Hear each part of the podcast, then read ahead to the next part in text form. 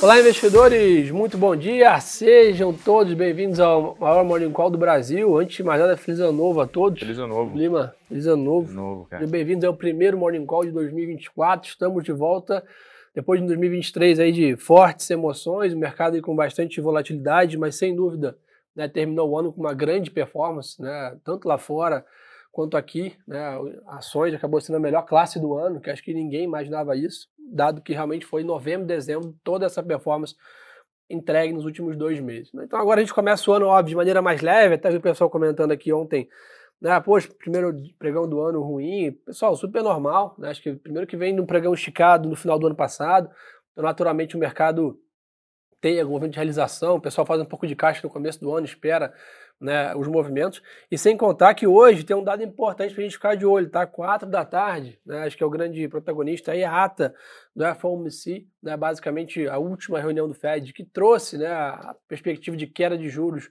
que animou o mercado né, no final do ano passado. Hoje tem mais detalhes sobre essa reunião. Então acho que o mercado abre lá fora hoje com uma leve queda, mas difícil ainda tirar uma grande conclusões. Acho que a, quem está até discutindo, Bruno, a grande, talvez agora, dúvida do ano é realmente pace de queda de juros lá fora, né? Se é março, é. se é maio. É, acho que esse é, esse é o bom, esse é o bom, é o bom debate, né, cara? Principalmente agora no início do ano. É, acho que é inegável que o mercado ele convergiu rapidamente para uma um cenário que talvez, e aí já depois a gente fala que esse pode ser também um, é um risco importante. O mercado ele convergiu rapidamente para um cenário onde, você, onde o Fed ele consegue controlar a inflação, né, no sentido do, né, da pior fase ali da, do controle inflacionário, que é sair dos seus quatro para, sei lá, dois, dois, dois e pouquinho. É, e você já coloca isso, é, já coloca, embute uma queda de juros, né, um corte de juros pro, ao longo de 2024. E aí, o que, que tem de contra-argumento para isso? Porque esse é o cenário positivo. Se esse for o pano de fundo, isso realmente, que é o cenário base hoje que está precificado no mercado, sem dúvida alguma, é muito bom para tipo de risco. O contra-argumento, ou enfim, o risco que, você, que a gente pode extrair disso, é que historicamente o Fed ele não corta juros quando o mercado está nas máximas. Então, se você pega a história, pô, dificilmente o Fed realizou corte relevante de juros né, em momentos onde o S&P estava mais esticado. Uh, e você tem a própria discussão de precificação, né? De, e se alguma coisa acontecer no meio do caminho que você desancore esse pace é, de controle da inflação, essa trajetória de controle da inflação. Como é que o, como é que o mercado reagiria, dado que rapidamente ele migrou para esse cenário? Do lado de fluxo, lá fora, a gente viu um aumento dos institucionais. Os investidores, é, pessoa física, né, eles ainda têm espaço para aumentar participação e estão na margem mais otimistas, olhando algumas pesquisas ali de, de mercado. Uh, então você tem esse lado, enfim, ainda do, do, fluxo, que muita coisa foi alocada em money market ano passado, que poderia dar uma sustentação para o mercado também, mas de fato, assim, tem que ficar monitorando principalmente esse consenso hoje de controle da inflação, da trajetória de inflação até o final de 24. Boa. Então, pessoal, acho que apesar de ter virado o ano, né, a gente vai seguir ainda talvez na mesma dinâmica do ano passado, óbvio, né, uma dinâmica bem melhor, uma discussão bem mais positiva que a gente ia comentando com vocês, né, em que momento corta, em que velocidade, é muito diferente, né, em que momento para de subir, em que velocidade continua subindo, então a discussão, né, a, a, o storytelling, como a gente fala, obviamente é bem melhor, mas ainda é o movimento de aguardar dados, né, confirmação né, desse cenário de inflação mais controlado dos mercados desenvolvidos. Tá? Então lá fora, o protagonista é 4 da tarde, ata do FOMC, mas antes tem a ASM aí né, de dezembro ao meio-dia, e é antes disso ainda, 10 e meia, tem falas aí de Fed Boys, principalmente, né, o, o Thomas Barkin aí, que é do Fed de Richmond. Então ficar de olho nessa, nessas falas aqui de política monetária. Lá fora, 10h45 da noite, tá? A China também divulga PMI, né, caixinha de dezembro, também para a gente ficar de olho. Acho que nessa linha, acho que juros nos Estados Unidos e economia da China ainda são os grandes temas do mercado internacional. Foi realmente a mesma historinha praticamente né, do último semestre do ano passado transborda para esse ano. Então a gente fica de olho nesses dados aqui da China.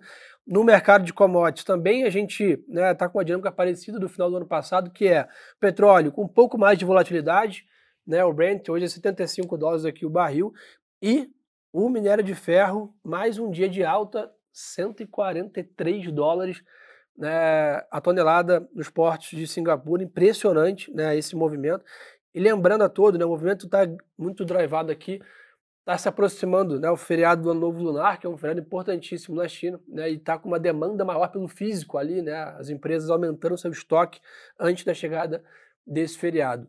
O que, dá para a gente esperar de, de, mais um, talvez mais um ano, Bruno, de realmente minério com essa força, né, e, a Vale, companhia ainda um pouco mais atrasada, que você imagina? É, cara, tem, tem, essa, tem essa questão que você comentou da sazonalidade do início do ano.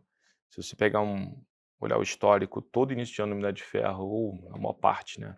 A maioria do, do, dos primeiros três meses ali dos últimos anos, o minério de ferro, ele normalmente ele dá uma acelerada. E aí tem dois fatores. Tem esse ponto que você bem colocou, que é a questão do novo lunar, onde é, as usinas siderúrgicas na China se preparam para o período é, de, vamos colocar aqui, de um, de um recesso ali, é, e acabam acumulando né, esse estoque. E tem o ponto, isso é da, do lado de demanda, né? E do lado de oferta, tem a, justamente a parte de temporada de muita chuva. É, em alguns portos, principalmente na Austrália, acabam, acabam sofrendo com furacão, tornado e fecham. Então você tem uma, tonel, uma parte, né, algumas toneladas, milhões de toneladas de minério de ferro que não vão para serem ofertadas no mercado transoceânico. Se você pegar a Vale, por exemplo, ao longo dos anos, mais ou menos no primeiro TRI, ela tem ali um, uma queda de 20 milhões de toneladas, alguma coisa assim. É, então você tem menos oferta indo para o mercado e você tem essa demanda maior vindo por essa questão da recomposição do, do novo lunar. E é o que está acontecendo agora. A gente mudou as perspectivas, a gente, né, o banco mandou um relatório no final do ano passado, a gente aumentou a curva de preço para o de ferro no que vem. A gente acha que o mercado, o consenso de mercado ainda está atrasado também.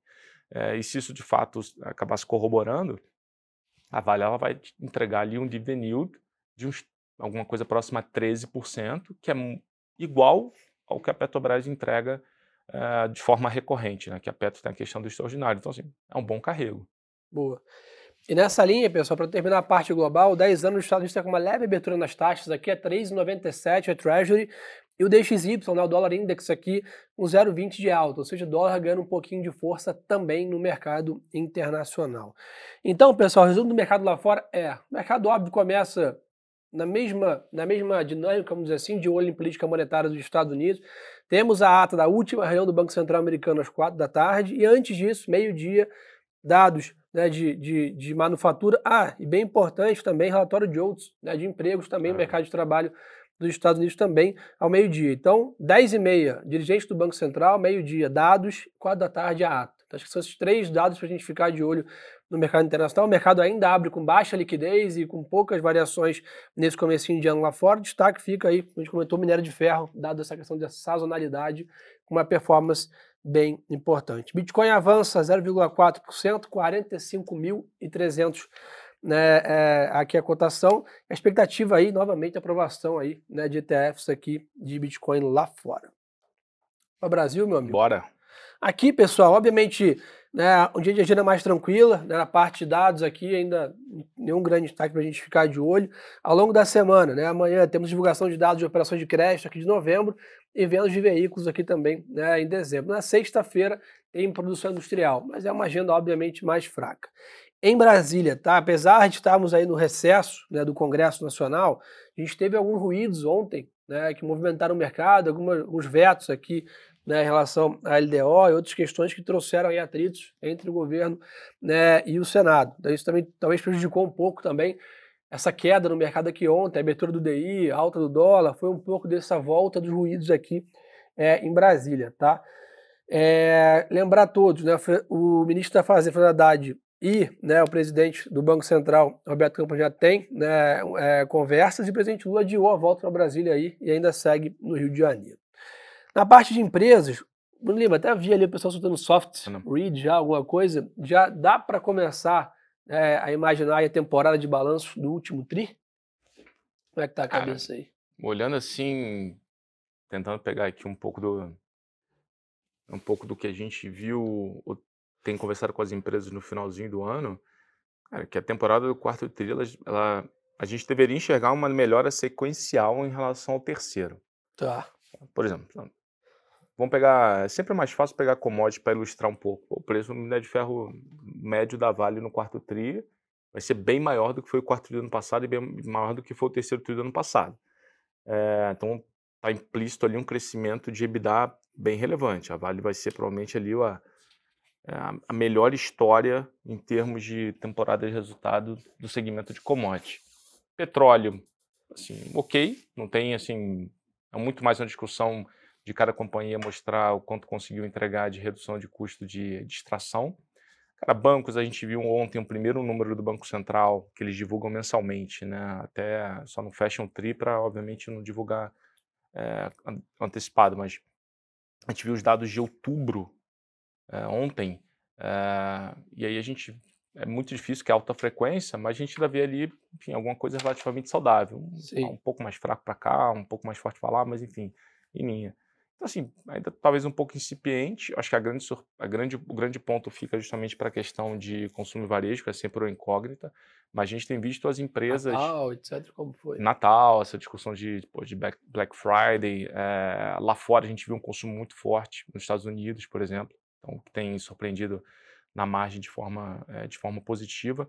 Aqui, a gente acha que os, as empresas que já estavam é, se colocando ali, né, que já estavam ali é, sendo protagonistas nos respectivos setores, né, Arezzo, Vivara, Mercado Livre. Vivara entrou na carteira falando isso. Né? Vivara entrou na Tensim, a gente acha que essas empresas elas devem continuar, as Smart Fit, devem continuar ali no quarto tri com bons números também. Boa.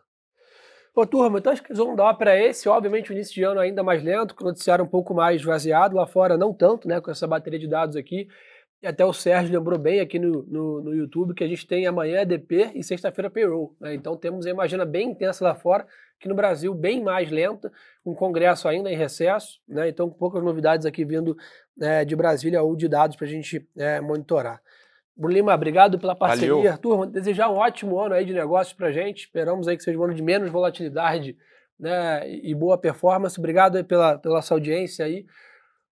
Obrigado, Bruno Lima, por mais um ano aí de, de parceria. E lembre-se, pessoal, que o melhor ativo é sempre a boa informação. Um abraço.